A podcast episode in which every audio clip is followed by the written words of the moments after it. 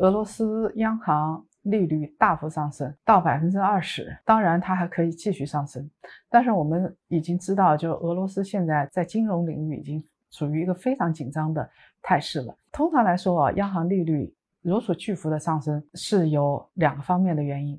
第一个方面原因就是怕资金出逃，就现在俄罗斯境内有很多资金，如果他们不顾一切往外出逃的话，会产生挤兑。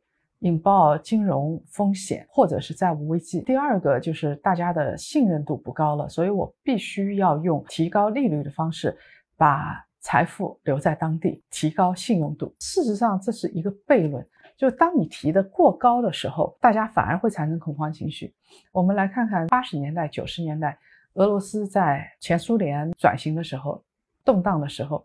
也出现过这样的情况。当时俄罗斯跟美国关系很好，所以美国很多人买了俄罗斯的债券。因为快要产生金融危机，所以当时的债券利率远远不止百分之二十。它当时的债券利率已经到了百分之八十。如果没记错的话，它债券利率更高。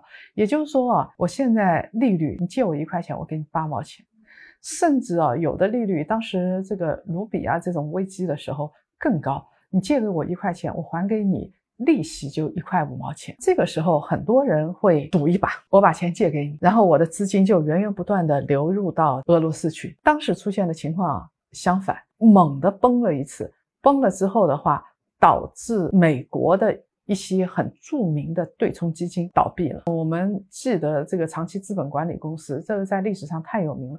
长期资本管理公司就是因为。买了俄罗斯的债券，这里边还都是这个获得诺贝尔经济学奖的，都数量经济学家。一开始做的很好，但是就这搏了一把，赌了一把，然后倒闭，再也没有起来。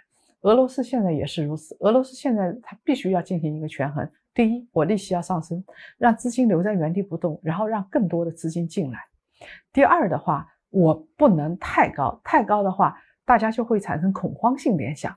你是不是会发生金融危机了？你是不是出什么问题了？所以它一次性到百分之二十，我们密切的关注它后期会不会到百分之五十、百分之六十。如果是这么上涨的话，风险是非常大的。